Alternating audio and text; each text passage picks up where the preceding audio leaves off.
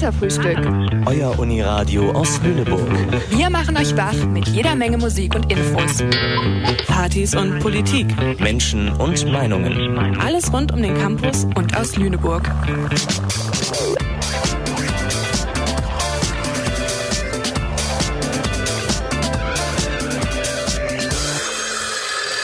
Sendeverantwortlich für diese Bürgerrundfunksendung ist Joanne Ilona Borowski. Hallo und herzlich willkommen. Hier ist euer Uniradio. Wir sprechen heute über Fahrradsicherheit, die Mobilitätswende und Verkehrswissenschaften. Hier ist für euch der erste Song The Sound of Fear von Eels.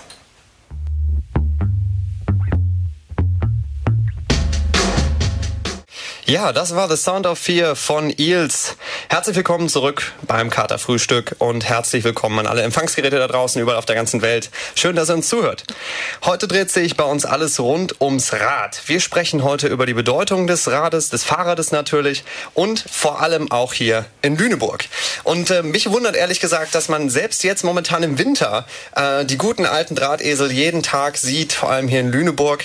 Ähm, ich kenne es noch nicht, ich habe vorher in Düsseldorf gewohnt, da war es immer ein bisschen anders. Da sind nicht so viele Leute mit dem Rad gefahren und hier ist es wirklich einfach das Verkehrsmittel Nummer eins, habe ich den Eindruck. Egal, ob es zur Uni ist, zur Arbeit oder zum Einkaufen, alle benutzen das Fahrrad. Am Mikrofon für euch sind heute Joanne und Henrik und wir haben heute im Studio einen wahren Verkehrsexperten, der sich vor allem mit dem Fahrrad als Verkehrsmittel beschäftigt. Professor Dr. Peter Peetz. Vielen Dank, dass Sie sich Zeit genommen haben, um uns einen Einblick in Ihr spannendes Forschungsfeld zu geben. Und am besten stellen Sie sich einfach mal direkt vor und was genau dieses Forschungsfeld eigentlich ist. Ja, sehr gern. Also den Namen, den haben Sie schon eben genannt. Ich bin eigentlich Geograf. Ähm, und das ist eine der schönsten Wissenschaftsdisziplinen überhaupt sehr aufregend. Ähm, als Geograf befasst man sich mit dem Raum, das kann alles Mögliche sein. Ich habe mir halt den Verkehr als spezielles Forschungsgebiet gesucht und da insbesondere den Stadtverkehr. Damit befasse ich mich jetzt insgesamt seit 30 Jahren. Und seit 30 Jahren bin ich auch hier in Lüneburg und da ich auch zu jener Generation gehöre, die die angewandte Geografie ins Leben gerufen hat, die also betont Politik und planungsrelevant arbeitet, mische ich hier auch ein bisschen mit. Schön. Ja, wir werden gleich äh, auch Gelegenheit haben, näher auf Ihr Forschungsfeld einzugehen und haben dann natürlich auch einige spannende Themen vorbereitet, über die wir mit Ihnen sprechen wollen. Aber bevor wir das machen, hören wir ja zuerst mal bei den Studierenden auf unserem Campus nach. Wir haben nämlich hier drei Leute aus unserem Redaktionsteam, die einen netten Beitrag vorbereitet haben und sich bei uns auf dem Campus mal umgehört haben. Was sagt ihr eigentlich zum Thema Fahrrad auch in Lüneburg? Hören wir doch mal rein. Wir sind jetzt auf dem Campus unterwegs und fragen ein paar Mitstudierende nach ihren Fahrraderlebnissen. Erstmal die erste Frage. Fährst du regelmäßig mit dem Fahrrad? Ja, ich fahre jeden Tag mit dem Fahrrad zur Uni und auch in der Stadt mit dem, bin ich mit dem Fahrrad unterwegs. Sehr schön. Und trägst du dabei eigentlich immer einen Helm? Äh, ja, äh, ich finde Helmtragen sehr wichtig, gerade wegen den Unfällen, die hier auch passieren mit Fahrrädern. Ich war neulich einmal selbst sehr unachtsam und bin ähm, über eine rote Ampel gefahren, weil ich erwartet habe, dass sie parallel zu der Autoampel grün wird, wollte sie nicht und dann kam so ein Linksabbieger und ähm, es war keine, keine kritische, aber eine erstmal ein bisschen Adrenalin produzierende Situation. Fährst du mit oder ohne Helmrad? Ähm, seit diesem Jahr mit Helm. Okay. Und was hat dich äh, dazu gebracht, endlich den Helm zu nutzen? Also eine Freundin von mir hatte einen Unfall, ähm, bei dem sie dann am Ende nochmal Glück hatte und recht glimpflich davongekommen ist. Äh, ich habe von anderen Bekannten auch in Kopenhagen gehört, die Unfälle gehabt haben und ähm, es stört halt nicht, so einen Helm zu tragen. Und dann bin ich irgendwann darauf umgestiegen. Fährst du ja gerne Fahrrad oder ist das schon manchmal unangenehm? Bedingt, kommt drauf an, wo du fährst. Also große Teile der Stadt sind ja fürs Fahrrad nicht wirklich geeignet, aufgrund von Kopfsteinpflaster, gar keine Fahrradwege, zu kleine Fahrradwege. Ähm, also ich weiß nicht, wenn ich es bewerten würde auf einer Skala von 1 bis 10, würde ich Lüneburg vielleicht so insgesamt gesehen eine 5 geben, vielleicht 5 bis 6. So, also ich bin schon in anderen Städten viel gefahren. Ich komme eigentlich nicht hierher, deswegen es gibt bessere Städte. Ich war in Lüneburg, ich bin immer ganz zufrieden äh, mit dem Fahrradfahren, ähm, aber es ist trotzdem noch eine ganz andere Geschichte in Kopenhagen. Die Wege sind viel breiter. Ähm, es gibt extra Fahrradampeln. Das, es fühlt sich sicherer an, auch wenn immer wieder was passiert. Ähm, aber ja, man merkt einen Unterschied. Und wurde dir schon mal ein Fahrrad geklaut? Nee, da hatte ich bisher noch richtig Glück, aber ich achte auch darauf, mein Fahrrad immer sehr gut abzuschließen und nicht an irgendwelchen Orten zu lassen, die mh, mm, zu öffentlich sind. Ich hatte kürzlich tatsächlich Spuren an meinem Fahrradschloss gesehen, die sehr danach aussahen, als hätte jemand versucht, es zu klauen.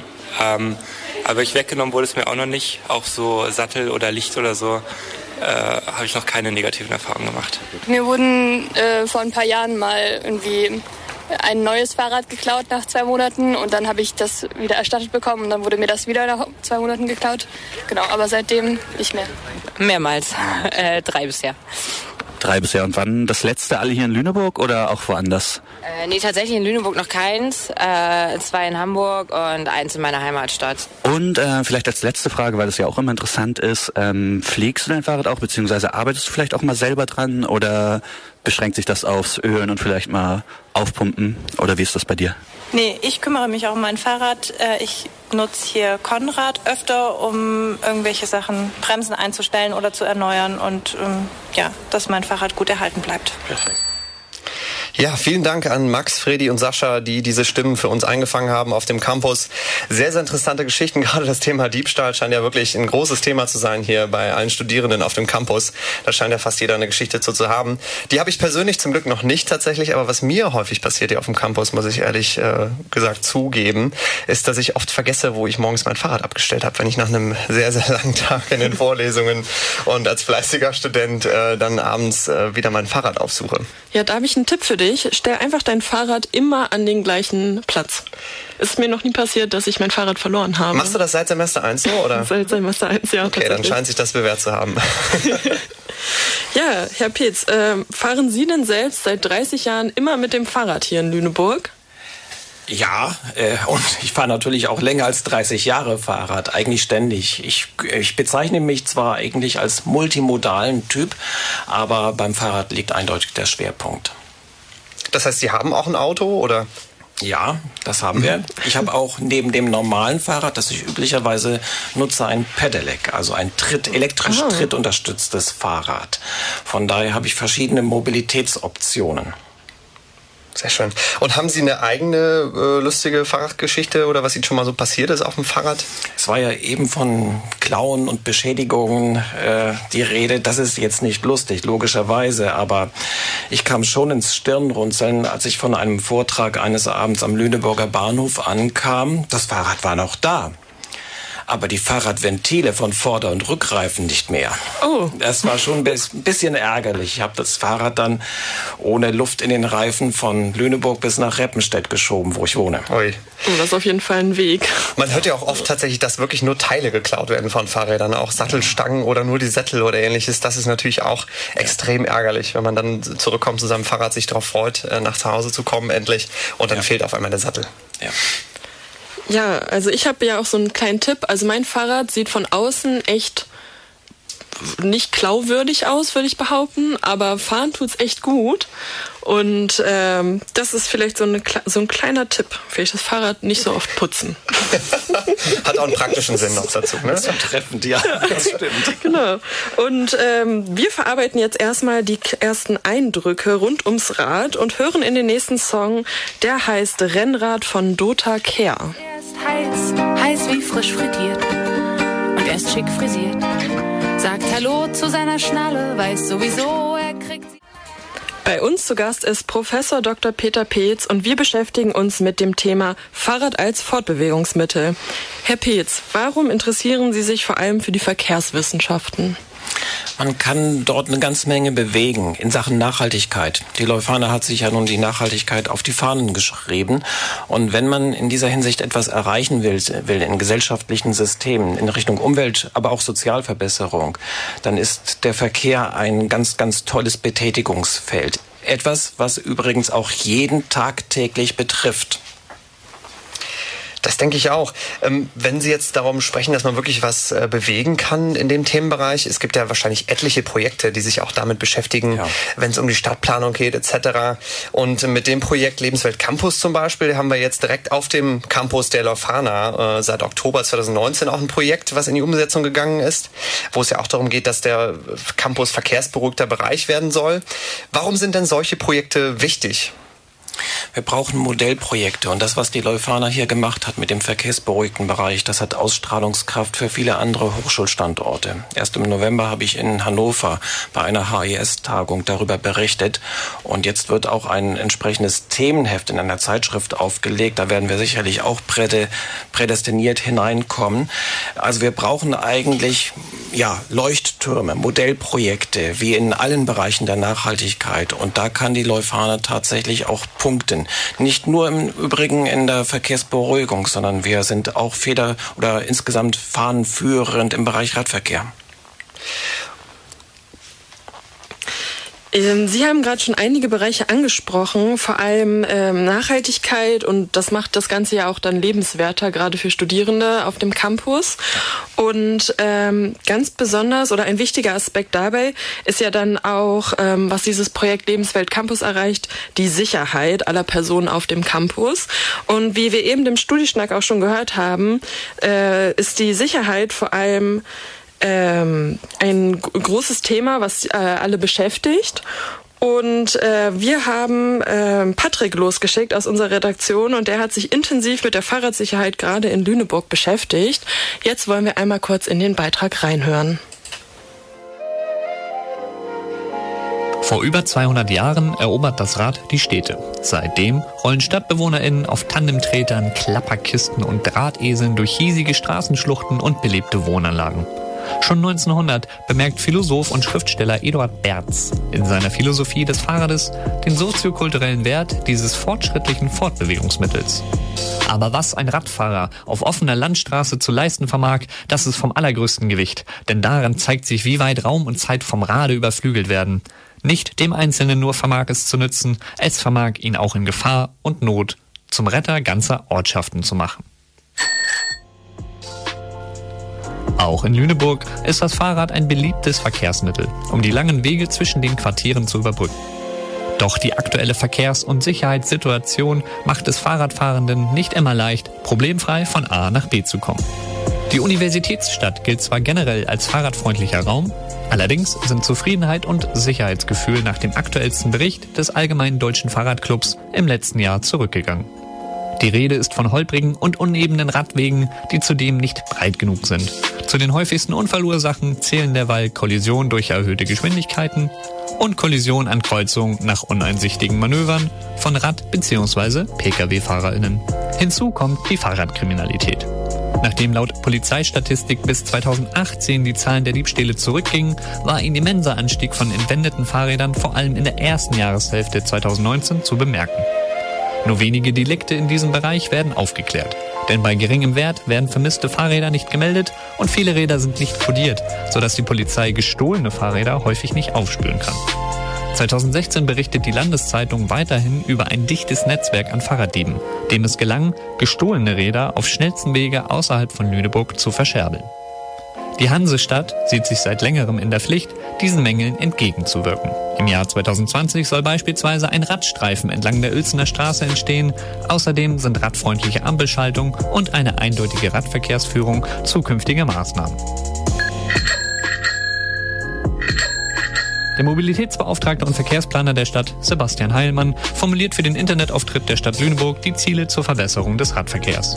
In Zukunft sollen schwere Fahrradunfälle vermieden, die Emissionen in der Stadt reduziert werden und ein Drittel des Verkehrsaufkommens soll über den Radverkehr ablaufen. Die Polizei empfiehlt für den Schutz des treuen Drahtesels, Fahrräder achtsam anzuketten und die regelmäßigen Kodiertermine der Polizeidirektion wahrzunehmen. Fahrradfahren läuft also noch nicht optimal in unserer Hansestadt. Ob das Fahrrad also als Retter auch für unsere Ortschaft gesehen werden kann, gebe ich doch einfach mal als Frage zurück ins Studio. Ja, vielen Dank, Patrick, für deinen Beitrag und deinen Input auch zur Verkehrssicherheit hier in Lüneburg. Und wir haben es ja eben auch schon gehört von den Studierenden, die ihre Stimmen äh, einmal geteilt haben mit uns vom Campus, dass die Sicherheit ein extrem wichtiger Punkt ist und vor allem auch das Tragen von Helmen. Jetzt kann man sich natürlich fragen, okay, was kann jetzt äh, nicht nur die einzelne Person machen, sondern was kann vielleicht auch eine Stadt wie Lüneburg noch zusätzlich machen? Und zum Glück haben wir heute einen Verkehrsexperten hier bei uns im Studio, Professor Dr. Peetz. Ja, was denken Sie denn, was kann Lüneburg noch besser machen, um die FahrradfahrerInnen äh, zu schützen? Wir brauchen insbesondere eine Neuorientierung der Radverkehrspolitik. Ich nenne das Radverkehrsförderung 3.0. Meine damit natürlich nicht nur Lüneburg, ich meine das bundesweit. Es geht darum, sich allmählich von den Radrouten entlang von Hauptverkehrsstraßen, also auf Seitenradwegen, die immer viel zu eng sind und eng zu eng, zu eng bleiben werden, sich davon zu lösen. Wir brauchen andere Wege, die äh, andere, ja die Geh, nur, bisherige nur Gehwege, Parkwege, Feldwege, Waldwege, äh, verkehrsarme Straßen nutzen. Es geht letztendlich darum, solche Radschönrouten, Radschönwege zu entwickeln. Das ist eigentlich das, was ich mit Radverkehrsförderung 3.0 erreichen will. Eine wichtige Basis dafür ist aber Barrierefreiheit. Wir brauchen endlich Barrierefreiheit im Radverkehr. Das heißt Einbahnstraßen in Gegenrichtung flächendeckend öffnen, Zufahrtsverbote entwidmen, Abbiegegebote auch, nur Gehwege, der dort auch die Fahrradbenutzung zulassen. Die Barrierefreiheit ist also die notwendige Voraussetzung für die Radschönrouten. Die müssen ausgeschildert werden. Ich spreche dann von analoger Netztransparenz, die man damit erreicht. Und das müssen wir auch noch digital machen. Digitale Netztransparenz. Das heißt, über das Smartphone müssen solche Routen, solche Radschönwege identifiziert und dem Nutzer angezeigt werden. Das sind natürlich massive Veränderungen, die Sie auch dadurch fordern. Was können wir denn tun, um das zu unterstützen? insbesondere Druck machen auf der politischen Ebene. Denn das, was ich heute predige, das habe ich ja vor 25 oder 30 Jahren auch schon gesagt. Und bisher ging es immer in dem einen Ohr hinein und durch das andere schon wieder hinaus. Wir brauchen dringend auf der politischen Ebene eine Wende und darauf kann jeder Einfluss nehmen. Sehen Sie denn jetzt zum Beispiel durch Bewegungen wie Fridays for Future auch nochmal einen Moment, in dem so ein Thema wichtiger werden kann? Unbedingt. Die FFF-Bewegung ist gewissermaßen der große Motor für eine größere Umweltverträglichkeit verschiedener gesellschaftlicher Systeme und Mobilität und Verkehr gehören da eindeutig dazu. Dort sind auch die größten Defizite, etwa hinsichtlich des äh, Problemfaktors Klima, zu verzeichnen. Sehr, sehr interessant tatsächlich. Also wirklich starke Veränderungen, die Sie da fordern. Ähm, wir hören jetzt erstmal ähm, noch einen Song und steigen danach um in die Nachrichten mit Silja. Und zwar hören wir jetzt Lonely Days von Kate Tempest.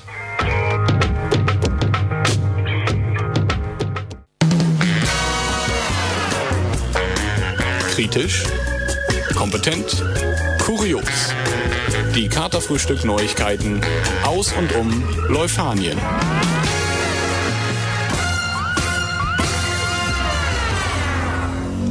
Leuphana koordiniert Forschungsprojekt über Kunst im Straßenverkehr und Abstimmung für Lehrpreis 2020 ist gestartet. Der Lüneburger Wirtschaftspsychologe Professor Dr. Rainer Höger hat gemeinsam mit Kollegen der TU Hamburg und der Hochschule für Künste im sozialen Ottersberg das Projekt Fährverkehr an den Start gebracht. Untersucht werden soll, ob künstlerische Installationen dabei helfen, den innerörtlichen Straßenverkehr zu entschleunigen. Dafür sollen nun bei einem Feldversuch in zwei ländlichen Gemeinden in Niedersachsen Kunstobjekte aufgestellt und die darauf entstehende Reaktion der Autofahrt der Autofahrer mit verkehrstechnischen Messungen und wahrnehmungspsychologischen Untersuchungen ermittelt werden. Die Ergebnisse dieses Forschungsprojekts sollen voraussichtlich im Dezember diesen Jahres vorliegen. Auch in diesem Jahr vergibt die Leuphana einen Lehrpreis an eine an eine hauptamtliche Lehrperson. Die Nummerierungen gehen dabei aus der Studierendenschaft hervor. Alle Studentinnen der Leuphana können ihre Vorschläge entweder in kleinen Gruppen oder über die Vertretung der Fachschaften noch bis zum 10. Februar 2020 unter lehrpreis.leuphana.de einreichen. Wenn ihr also Lehrpersonen haben solltet, deren Veranstaltungen ihr so gut fandet, dass sie eine Auszeichnung verdient hätten, findet ihr alle weiteren Infos und das Formular auf leuphana.de slash Lehrpreis.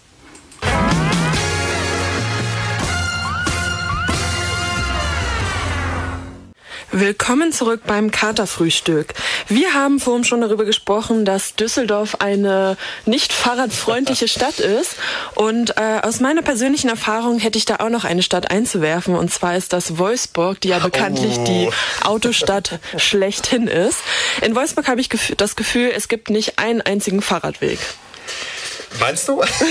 also wahrscheinlich, äh, worüber wir auch eben gesprochen haben, keine Schönradstrecken. Das ist ein Wort, was ich heute gelernt habe, was ich glaube ich auch in meinen Wortschatz mit aufnehmen werde.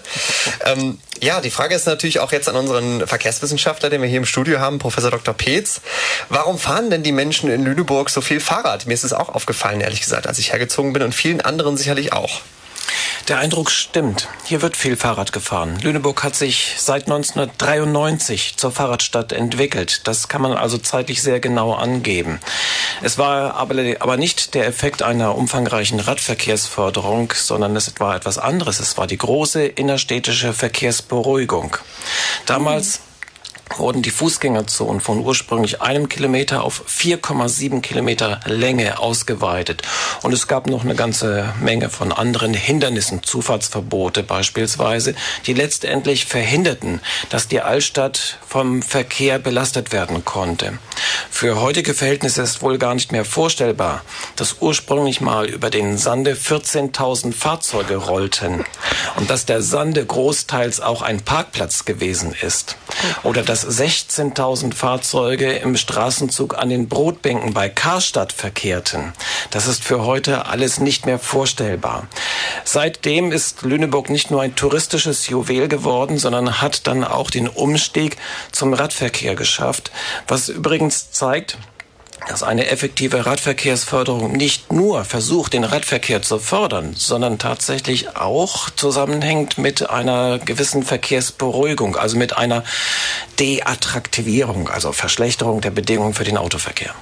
Ja, das muss natürlich, wie Sie vielleicht auch gerade schon gesagt haben, nicht immer bedeuten, dass auch durch äh, die auch Innenstädte leiden, sondern es kann natürlich auch den Vorteil haben, dass die Bürgerinnen und Bürger davon einfach auch eine ruhigere Innenstadt haben. Äh, denken Sie denn, andere Städte können auch davon lernen, wie Lüneburg das Thema schon wirklich relativ früh angegangen hat? Ja, unbedingt und sie tun es tatsächlich auch. Ich weiß, dass ausgehend von Lübeck 1989 das Thema autofreie Innenstadt hochgekocht worden ist und Lüneburg wurde von diesem Sog durchaus mit erfasst. Es war eine intensive gesellschaftliche Diskussion, sehr, sehr kritisch auch belastet. Inzwischen hat sich die Situation komplett beruhigt. Die Städte, die das durchgeführt haben, haben positive Erfahrungen vorzuweisen gehabt und mittlerweile ziehen ebenfalls viele andere Städte an diesem Strang, aber es wird nicht mehr groß breit getreten. Es ist kein öffentliches Thema mehr. Wahrscheinlich wäre es eine Lösung, dies zum öffentlichen Thema zu machen und nochmal die Aufmerksamkeit zu schaffen auf ja. autofreie Innenstädte, um halt die Verkehrspolitik vielleicht doch ähm, den Augenmerk drauf zu lenken.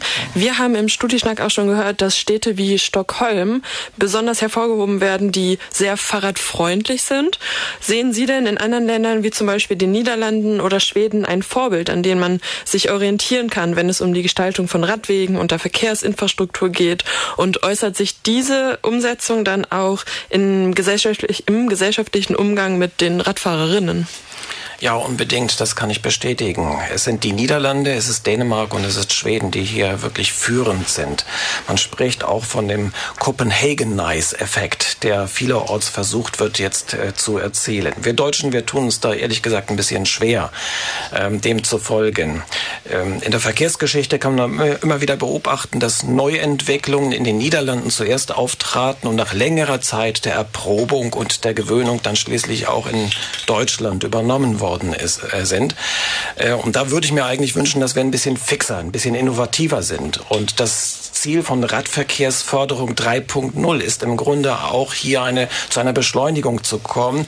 Ich pflege dann immer zu sagen, die Niederlande einholen und überholen. Das ist auf jeden Fall ein sehr guter Ansatz.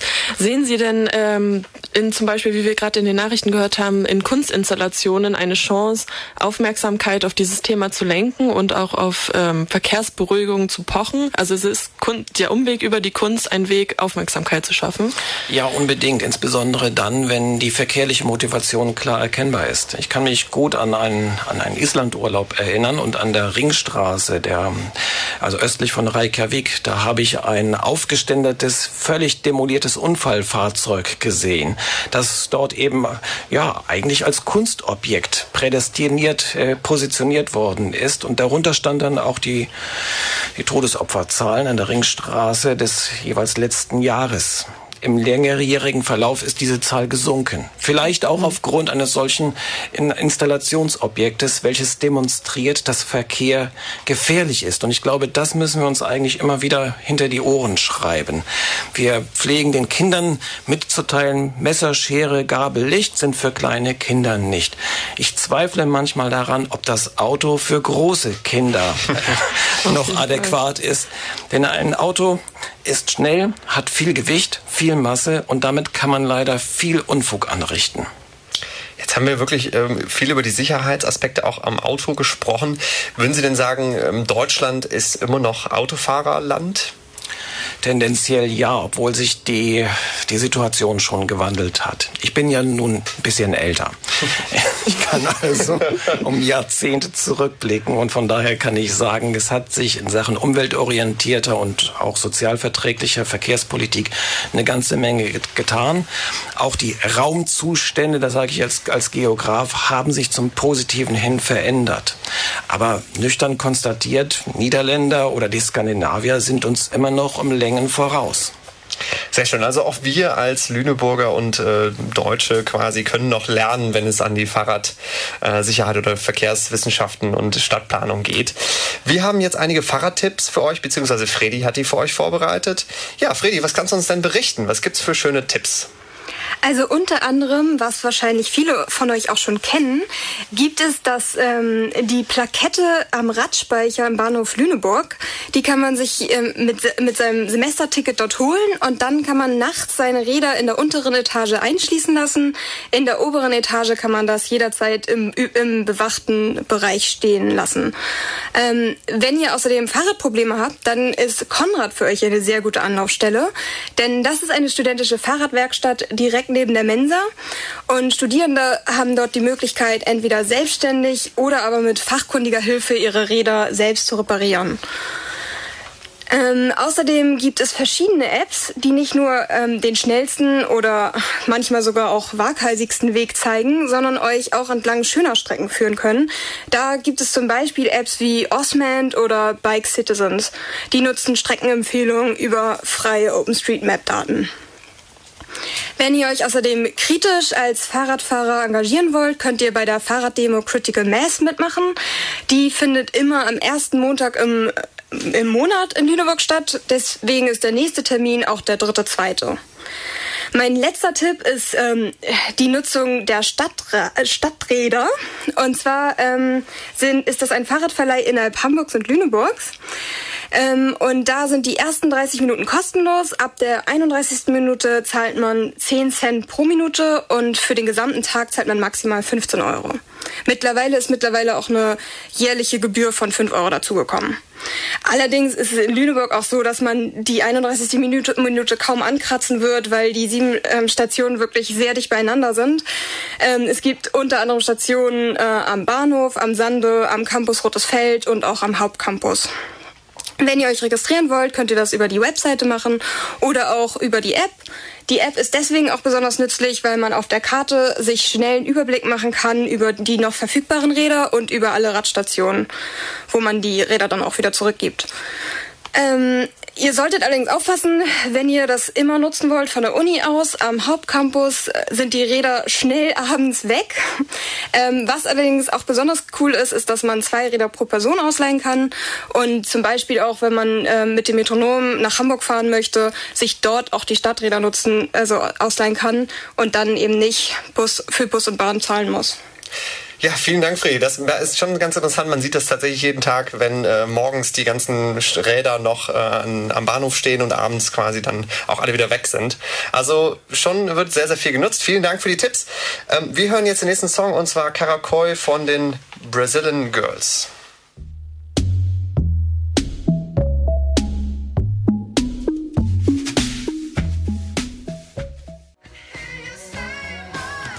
Willkommen zurück beim Katerfrühstück. Herr Pilz, eben haben wir bei den Tipps gehört, äh, was Fahrradfahren in Lüneburg so ausmacht. Und im vergangenen Semester haben Sie ein, mit einigen Studierenden als Teilprojekt der Aktion Lüneburg 2030 Plus eine spezielle Fahrradkarte namens Lüneburg Maps entwickelt. Können Sie uns zusammenfassen, wie Sie dabei vorgegangen sind und was mir diese Karte als Radfahrerin in Lüneburg bietet? Ja, ich sprach vorhin schon von dem Begriff digitale Netztransparenz. Das ist im Grunde das Ziel, es ist zu beobachten, dass immer mehr Navigation mit dem Smartphone ausgeführt wird. Im Auto ist es auch schon gängig und im Auto kann ich vielfach bei den dortigen Navigationssystemen auch eine Route auswählen üblicherweise zwischen drei, der kürzesten, der schnellsten und der schönsten. Und genau so etwas wünsche ich mir eigentlich auch für den Fahrradfahrer, Fahrradverkehr. Äh, es gibt in dieser, dieser Hinsicht auch mehrere App-Anbieter, die haben aber ein Problem. Bislang die sehen die Ergebnisse für den Lüneburger Raum eigentlich immer so aus oder fast immer so aus, dass der Weg entlang von Radwegen entlang der Hauptverkehrsstraßen ausgewiesen wird. Vermeintlich in der Erwartung, das sei das Schnellste. Ich halte das für einen Algorithmenfehler. Denn angesichts der Ampelgesäumtheit Gesäumtheit unserer Verkehrsstraßen äh, können diese Routen unmöglich die schnellsten sein. Die Radschönwege, von denen ich schon sprach, die sind in dieser Hinsicht entweder ampelfrei oder extrem ampelarm. Da kommt man sehr schnell ans Ziel, auch weil es vielfach tatsächlich die kürzesten Wege sind. So, und das muss jetzt digital umgesetzt werden. Und da sind wir dabei, in OpenStreetMap die Eigenschaften der einzelnen Wege, wie Wegebreite, Wegeart, Wegezustand zu ermitteln, damit die Algorithmen von Navigations-Apps für, Rad, für Radler in der Lage sind, die besseren Routen zu erkennen und dem Nutzer anzuzeigen. Das ist natürlich eine wahnsinnige Arbeit. Ich glaube, man kann sich das so gar nicht vorstellen, wenn man sich überlegt, okay, was bedeutet das eigentlich, wenn man jetzt anfängt, äh, Radwege zu kartografieren und auch aufzuzeichnen über den Zustand etc. Wie, wie haben Sie das bewältigt überhaupt? Das machen glücklicherweise Studis im Projektseminar. Die werden natürlich von uns angeleitet, ganz klar, aber die eigentliche Zu-Fuß-Arbeit, das äh, übernehmen die. Die machen das allerdings auch mit Feuereifer. Die sind also wirklich Feuer und Flamme dafür, weil sie merken, das ist ein Projekt, das zwar zunächst tatsächlich etwas mühselig ist, aber letztendlich vielen Nutzern und Nutzerinnen etwas bringt. Und von daher, sagen wir mal, das Nutzen-Kosten-Verhältnis ist gut. Und was machen Sie dann mit diesen Karten, wenn Sie das alles erhoben haben und sagen, okay, jetzt wissen wir, welche schönen Radwege es gibt und welche schnellen? Ja, also wie gesagt, in OpenStreetMap wird das hinterlegt und die Apps, die greifen üblicherweise darauf zu, weil OpenStreetMap eben auch kostenlos verfügbar ist. Das ist also für die auch ein Vorteil. Den Rest machen im Grunde die Algorithmen, das heißt die Rechensysteme, die dann digital hinterlegt sind. Wir hoffen, dass wir nur durch die Veränderung der Datengrundlage in OpenStreetMap eben diese Apps dazu befähigen, die Radschönrouten auch auszuweisen. Sollte das nicht gelingen, trotz aller auch kommunikativen Wege, die wir mit den App-Anbietern pflegen, dann haben wir immer noch die Möglichkeit, mit ähm, App-Startups äh, neue Wege tatsächlich zu gehen. Wir haben hier zwei wesentliche Kontakte. Hm. Wir gehen dem auch nach und es kann gut sein, dass wenn die auf dem Markt befindlichen Apps das nicht leisten, was wir wollen, dass dann neue App-Anbieter zum Zuge kommen. Mit unserer Hilfe. Jetzt gibt es ja auch so Apps wie Komoot zum Beispiel, kennen ja. Sie ja wahrscheinlich auch. Ja. Da ist ja das Prinzip, wenn ich es richtig verstanden habe, dass die Nutzerinnen und Nutzer quasi selbst Radwege teilen oder ihre Wegstrecken teilen. Ja. Das ist äh, richtig, allerdings äh, besteht die Gefahr eines Teufelskreises. Denn es ist leider typisch für die Verkehrspolitik hier in Lüneburg, dass die Radwege und nur die Radwege entlang der Hauptverkehrsstraßen ausgeschildert sind. Rad-City-Routenkonzept nannte sich das seit Mitte der 90er Jahre. Das gilt es eben zu überwinden. Denn wenn insbesondere Neubürger, und wir haben viele Neubürger jährlich, wenn ich alleine an die zuziehenden Studierenden denke, aber noch viele mehr, wenn die immer nur sich an den Wegen entlang hangeln, die ausgeschildert sind, dann lernen sie die Radschönwege zunächst nicht kennen. Das heißt, es ist ein Selbstverstärkungseffekt, wenn immer nur jene Wege, die eh schon ausgeschildert sind, befahren werden. Erst nach längerer Wohndauer hat man die entsprechende Kenntnis oder aber die Verkehrspolitik ändert sich im Sinne von Radverkehrsförderung 3.0. Genau, diese Radverkehrsförderung 3.0, die Sie schon mehrfach angesprochen haben, kümmert sich ja auch darum, ähm, Aufmerksamkeit dafür zu schaffen. Und Sie sind tatsächlich mit Ihrem Projekt in die Top 3 der Forschungsprojekte für den Sonderpreis Digitalisierung gekommen. Und äh, haben Sie denn damit gerechnet, unter den Top 3 zu landen oder dachten Sie, da ist vielleicht sogar noch ein bisschen mehr drin? Es ist auf jeden Fall ein guter Weg, äh, Aufmerksamkeit zu schaffen. Also erstmal gewonnen haben wir tatsächlich nicht äh, und Platz zwei oder drei wurden nicht weiter ausdifferenziert. Ich habe tatsächlich nicht ernsthaft damit gerechnet. Ich war überrascht, als dann die Meldung kam, dass wir nominiert seien. Und ich habe dann auch gleich gesagt, es ist im Grunde egal an der Stelle, ob wir nun die Goldmedaille oder Silber, Bronze bekommen. Denn letztendlich ist das der Ausweis dafür, dass wir mit der Idee, die wir vertreten, in der, also mindestens in der Bundesliga, wenn nicht sogar in der Champions League, kräftig mitmischen. Und das reicht. Das ist so ähnlich wie eine Olympia-Nominierung oder die Nominierung für den Film Oscar.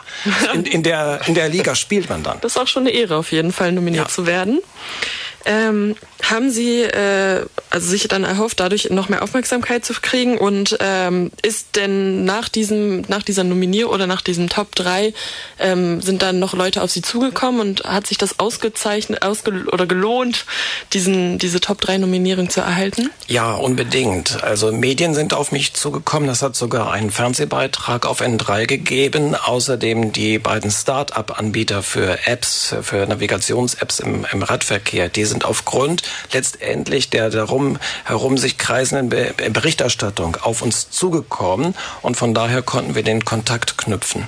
Außerdem äh, spielt die Nominierung auch eine Rolle bei einem Fördermittelantrag. Wir versuchen also beim Modellvorhaben Rat des Bundesministeriums für Verkehr und digitale Infrastruktur mitzumischen.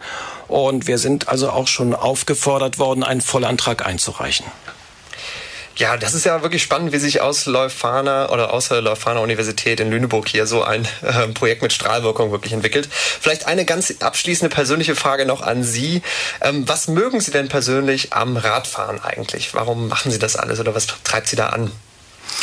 Ich mag verschiedene Dinge. Also insbesondere, dass man sich körperlich bewegt. Ich benutze selbst diese Radschönrouten. Das heißt, ich möchte nicht unter Lärm- und Abgasbedingungen leiden, sondern ich möchte durch schöne Umgebung radeln.